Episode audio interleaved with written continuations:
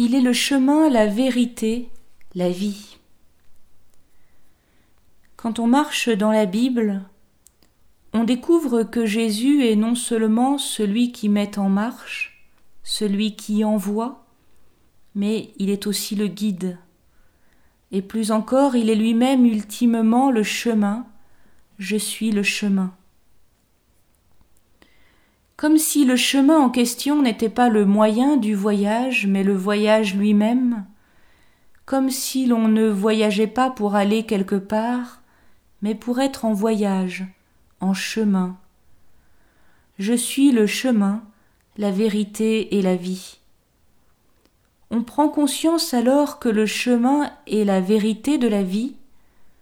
La vie est en vérité un chemin on prend conscience réciproquement que la vérité est toujours à découvrir en allant plus avant comme un chemin que l'on parcourt progressivement. La vérité et la vie sont un chemin.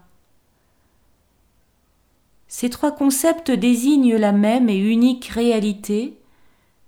Ultimement, la vie, c'est Jésus-Christ, qui est chemin et vérité. Il est le chemin, la vérité et la vie, on comprend qu'il se présente aussi comme la porte, comme la lumière. Il est le maître, le rabbi. Il est le fils de l'homme, il est le fils. Et chaque fois que Jésus dit je suis, c'est-à-dire ego eimi en grec, il prononce le nom de Dieu révélé à Moïse au buisson ardent, Or ce nom, Eyer Asher Eye, en hébreu, est en fait un inaccompli, une sorte de futur. Je serai qui je serai. Je deviens, comme un processus, comme une promesse, comme un discours qui se déroule, comme un chemin qui se révèle.